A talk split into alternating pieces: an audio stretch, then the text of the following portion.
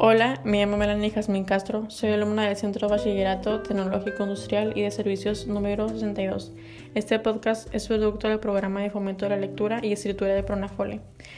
Voy a hablar un poco sobre quién es Agatha y diré un poema llamado El Camino de los Sueños autora inglesa del género policíaco, sin duda una de las más prolíficas y leídas del siglo XX, hija de un próspero rentista de Nueva York que murió cuando ella tenía 11 años de edad. Recibió educación privada hasta la adolescencia y después estudió canto en París. El camino de los sueños. El camino de los sueños conduce a la cima recto y blanco, bordeado ampliamente con almendros a cada lado, del rosado color del delirio, de la primavera. Contra el ceño de las ramas marrones, las flores ríen y ríen. Dentro de mi sueño, no hay alegría como la, alegría en los sueños. Arriba, arriba de la colina, mis pies voladores van mágicamente alados y flotan.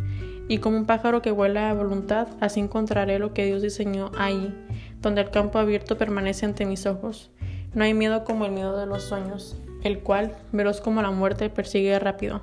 Me alcanza hasta que siento el fin sobre mi cuello su aliento helado. El sueño está muerto, la alegría ha huido, el camino de los sueños se dirige a la cima y brilla débilmente. Oh, sueño sea más indulgente, que hay más allá, más allá de la cima.